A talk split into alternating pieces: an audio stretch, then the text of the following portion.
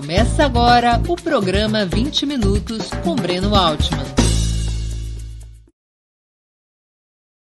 Está começando mais um programa 20 Minutos. O tema de hoje: por que a aprovação a Bolsonaro voltou a subir? Vocês devem estar acompanhando as pesquisas recentes de opinião pública. Bolsonaro não apenas estacionou na sangria de apoio, como começou a ter uma leve recuperação. Isso é um tema polêmico, um tema de debate. É importante compreender como é que um presidente que adota uma política tão criminosa em relação à pandemia, como é que um presidente que leva a economia do país a tamanho grau de destruição, já se fala em mais de 20% de desemprego, como é que ele consegue preservar um terço de apoio e ainda recuperar alguma coisinha nas últimas semanas? Por que a aprovação a Bolsonaro voltou a subir? Como eu disse no início do programa, várias pesquisas de opinião apontam uma tendência curiosa na popularidade de Jair Bolsonaro depois de uma queda sensível e permanente nos primeiros meses do ano, especialmente depois do início da pandemia, Bolsonaro estacionou nos 30% e começou a ter uma leve recuperação. Mais ainda, quando é perguntado ao entrevistado ou entrevistada se aprova ou desaprova seu governo, há uma divisão rigorosamente pela metade no país. 30 e poucos por cento, entre 30 e 33% dos entrevistados em várias pesquisas, consideram o governo Bolsonaro bom ou ótimo. É um grau importante de aprovação. Mas se a pergunta é aprova ou desaprova seu governo, portanto, isso tem uma incidência também entre, entre quem considera seu governo regular o país se divide no meio. Bolsonaro ainda tem aprovação de metade do país. É muito importante, especialmente para a oposição ao Bolsonaro, discutir, analisar, entender por que, que isso acontece. Os números, os resultados do seu governo são desastrosos. Normalmente, deveriam levar a uma situação drástica de impopularidade. Nós estamos falando de 100 mil mortos notificados pela pandemia. Grande parte dessa tragédia se deve à leniência, à política verdadeiramente criminosa de Bolsonaro em relação ao novo coronavírus. O Brasil é dos países no mundo que pior enfrenta a pandemia. Bolsonaro é considerado por muitos analistas internacionais o pior presidente na condução da pandemia. Os números eh, brasileiros de casos e mortes são superados apenas pelos Estados Unidos e há razoáveis possibilidades de que o Brasil, embora tenha uma população bastante menor que a dos Estados Unidos, que o Brasil venha superar os Estados Unidos até o final do ano, ao, ao menos em número de mortes. E lembremos sempre que tanto os casos quanto as mortes no Brasil estão subnotificados. Provavelmente estamos falando já de mais de 10, 15 milhões de casos e possivelmente mais de 150 mil mortes se as notificações fossem mais adequadas e se a testagem fosse mais massiva. Bolsonaro, não contente em sua atitude criminosa frente ao coronavírus, ele incentiva os piores comportamentos sociais possíveis. Bolsonaro incentiva a quebra do distanciamento social. Bolsonaro faz propaganda de um remédio, a cloroquina, que está provada a sua ineficácia no tratamento da doença. Bolsonaro mete os pés pelas mãos, mas a sua popularidade está dentro de um padrão relativamente alto. Ainda mais, Bolsonaro em função das medidas neoliberais que toma desde o início do seu governo, dando continuidade ao governo Temer, é claro. vai empurrando a economia para uma verdadeira catástrofe. Os números da economia brasileira apontam para uma taxa de desemprego, como me referi no início de 20 minutos, que ultrapassa os 20% se contabilizarmos as pessoas que já desistiram de procurar emprego. Se somarmos os desempregados que ainda estão em busca de um, de um lugar de trabalho com aqueles que, desalentados, já não procuram mais um emprego, nós estamos com, com um número próximo a 25 milhões de desempregados. É gigantesco, ainda mais porque é uma multidão que se concentra nas grandes cidades. Entre a juventude, a taxa de desemprego ultrapassa os 50%. É uma tragédia social talvez nunca vista no nosso país no pós-guerra, mas Bolsonaro consegue manter o apoio de um terço do eleitorado. Por que, que isso acontece? Há algumas explicações que têm, sido, que têm circulado nos meios políticos, nos meios de comunicação, nos meios acadêmicos. Há um elemento importante. Bolsonaro conseguiu capitalizar para si algumas medidas emergenciais que lhe permitiram ter apoio entre os mais pobres. Particularmente, ele conseguiu capitalizar para si a renda emergencial de 600 a 1.200 reais que está sendo paga a uma parcela grande dos brasileiros. Bolsonaro queria apenas 200 reais de renda emergencial. Essa era a proposta de Paulo Guedes o parlamento altera esse valor para 600 reais e 1.200 para as mulheres que são chefes de família. Altera para 500 reais no primeiro momento. Bolsonaro, demagogicamente, sobe para 600 no último momento. E nesta operação, ele conseguiu é, transparecer, conseguiu operar na opinião pública a percepção de que aquela renda emergencial era uma iniciativa do governo. E essa renda emergencial fez com que Bolsonaro subisse sua popularidade nas chamadas classes D e E, que é como são classificados os setores mais pobres da população pelos, pelos institutos de pesquisa. Assim, o que ocorreu? Bolsonaro perdeu apoio entre os mais educados e de renda superior, por conta exatamente do seu comportamento na pandemia, mas trocou essa perda de apoio por uma ampliação de sua base entre os mais pobres, o que significa dizer que Bolsonaro, ao menos provisoriamente, revela alguma condição de disputar uma base social que tradicionalmente votava no Partido dos Trabalhadores. É provisório porque a renda emergencial tem data marcada para morrer, é provisório porque a situação de descalabro da economia é tão profunda que pode superar qualquer instrumento paliativo como a renda emergencial, mas o fato é que Bolsonaro conseguiu é, capturar o apoio de uma fração do eleitorado popular em substituição ao que ele perdeu no eleitorado de classe média. O eleitorado de classe média tem uma característica, então vamos aí para um segundo argumento.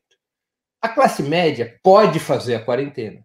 Funcionários públicos podem fazer quarentena, professores podem fazer quarentena, profissionais liberais podem substituir o atendimento presencial pelo atendimento, pelo teleatendimento, é, setores da classe média têm outros tipos de recursos financeiros que tornam possível ficar em casa.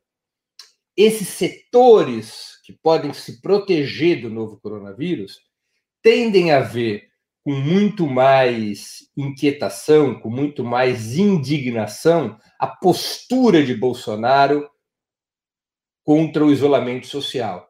E muitos dos seus eleitores de 2018, provenientes dessas camadas sociais, ou eleitores que não eram propriamente bolsonaristas, mas que nele votaram para derrotar o PT, olham para o comportamento de Bolsonaro, se irritam e se descolam de Bolsonaro, passando à oposição. É um comportamento natural nas camadas médias, que podem se proteger da pandemia e que consideram o isolamento social determinante nesse momento dramático da vida sanitária do país. Os pobres, os trabalhadores precários, essa gigantesca multidão de trabalhadores informais, essa, essa turma está à própria sorte, porque o Brasil não tem uma estrutura de amparo a esses grupos mais vulneráveis, esses gigantescos grupos vulneráveis. Não foram adotadas medidas suficientemente amplas para protegê-los, nem em termos de valor, nem em termos eh, de alcance. As medidas aprovadas, em grande medida, nem chegam aos que deveriam ser beneficiados, porque o sistema de operação dessas medidas no Poder Executivo é muito precário. Esses setores estão cada vez mais preocupados com o emprego e com a renda e cada vez menos assustados com a pandemia. O cálculo é mais ou menos simples.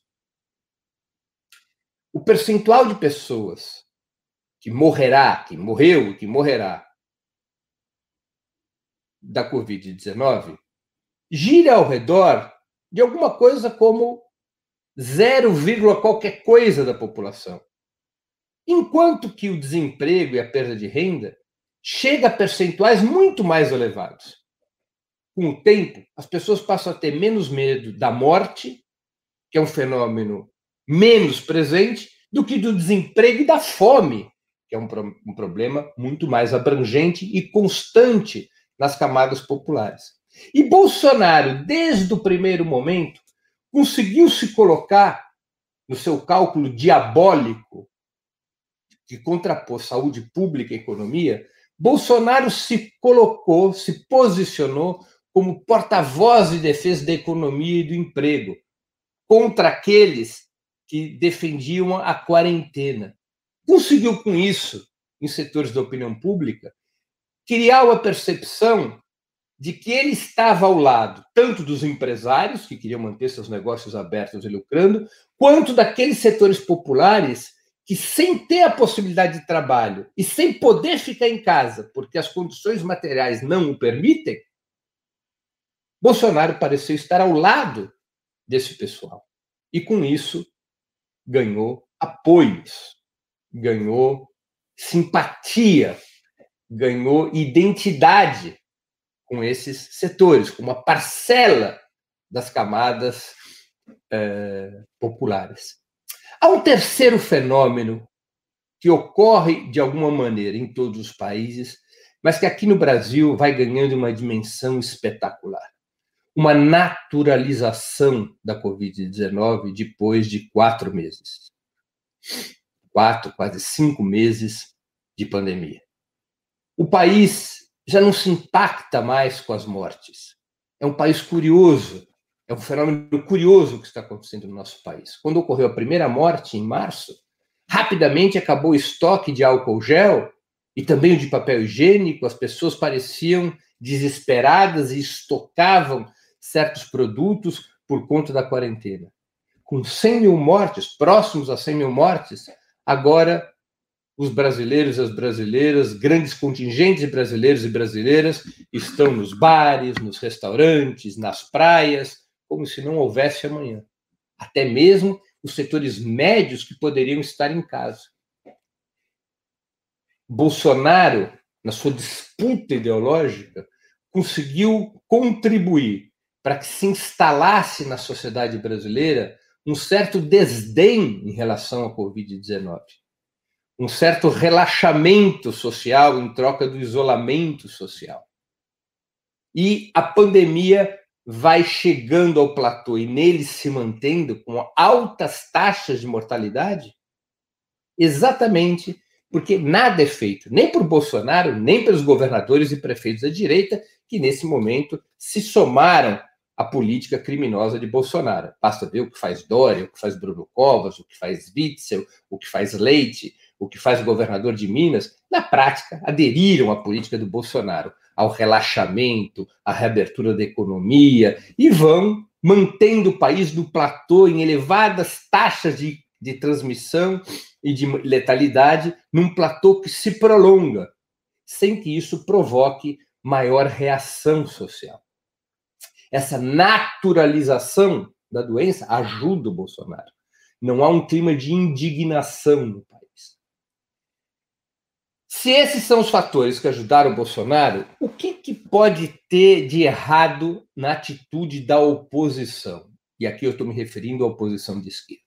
Porque a oposição de direita, o PSDB, o DEM, o MDB, como eu já disse, aderiram à política de Bolsonaro aderiram à abertura precoce da economia. Em muitos lugares estão discutindo a volta às aulas. A quarentena foi relaxada. Já não há mais diferenças no trato da saúde pública entre Dória e Bolsonaro, como havia lá em março. Não há qualquer diferença importante entre como se comportam os governadores do PSDB, seus prefeitos e como se comporta Bolsonaro. Todos são hoje, todos estão hoje no mesmo saco. Todos têm uma atitude de desdém com a doença, de, de representação dos interesses capitalistas contra os interesses da defesa da saúde do povo. Tudo, todos vão tocando a mesma música em relação ao novo coronavírus. A oposição de direita, frouxa que sempre foi, em termos de saúde pública, já aderiu ao bolsonarismo.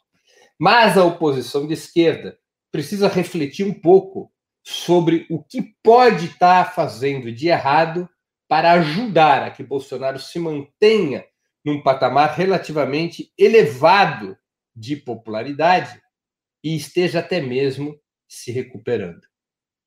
A oposição de esquerda, corretamente, levanta uma perspectiva de combate ao Bolsonaro, exigindo a sua saída, exigindo a convocação de novas eleições presidenciais, exigindo, enfim, um governo que atue efetivamente contra a pandemia e que tem um programa para reconstruir o país através da ruptura com o neoliberalismo. Essa é a perspectiva correta, me parece. Essa é a tática que impulsiona uma saída democrática para o país. A oposição de esquerda também tem agido de uma maneira molecularizada, de, maneira, de forma correta, na, na apresentação de propostas, na solidariedade social, mas talvez esteja faltando maior ímpeto, maior energia de mobilização para ampliar o protesto contra o que representa o bolsonarismo. A pandemia atrapalhou, porque a oposição de esquerda, diversos coletivos autônomos, como as torcidas de futebol, vinham domingo atrás domingo recuperando as ruas, enfrentando o bolsonarismo, tiraram os fascistas das ruas. Depois começaram aquelas mobilizações das torcidas de futebol, das forças sindicais, populares, dos partidos de esquerda, embora fossem ações de vanguarda, o fascismo recuou das ruas, o bolsonarismo recuou das ruas. Mas aquelas mobilizações dominicais também pararam do ponto de vista da esquerda. Cresceu a taxa de letalidade e, evidentemente, isso levou a uma posição de maior cautela por parte da resistência popular. A recuperação da mobilização popular ajuda a amplificar a denúncia contra o bolsonarismo. Tira o país dessa normalidade, dessa naturalidade. Talvez sejam necessárias mais ações exemplares, ações de propaganda, gestos simbólicos, maior presença nas redes. Hoje mesmo, 7 de agosto, é um dia de mobilização pelo Fora Bolsonaro que mobilizará digitalmente centenas de milhares de brasileiros e brasileiras. Esse tipo de mobilização penso eu que, se for intensificado, ajuda a aprofundar a denúncia contra Bolsonaro e impedir suas manobras sórdidas para preservar apoio na opinião pública. Particularmente, penso, a oposição de esquerda tem que estar atenta com as camadas populares e atenta com certas regiões nas quais Bolsonaro está incidindo, como no Nordeste.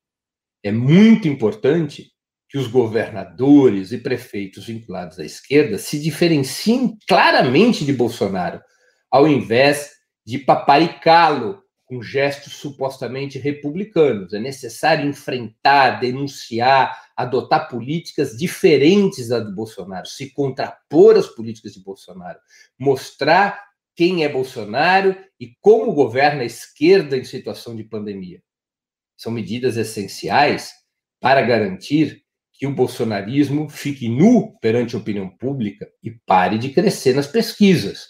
Não é possível condenar no Sudeste a volta às aulas praticada por Dória e Covas, que discutem concretamente o retorno às aulas em setembro, e planejar voltar às aulas em alguns estados que são governados pelo próprio Partido dos Trabalhadores. Essas incongruências também ajudam a Jair Bolsonaro.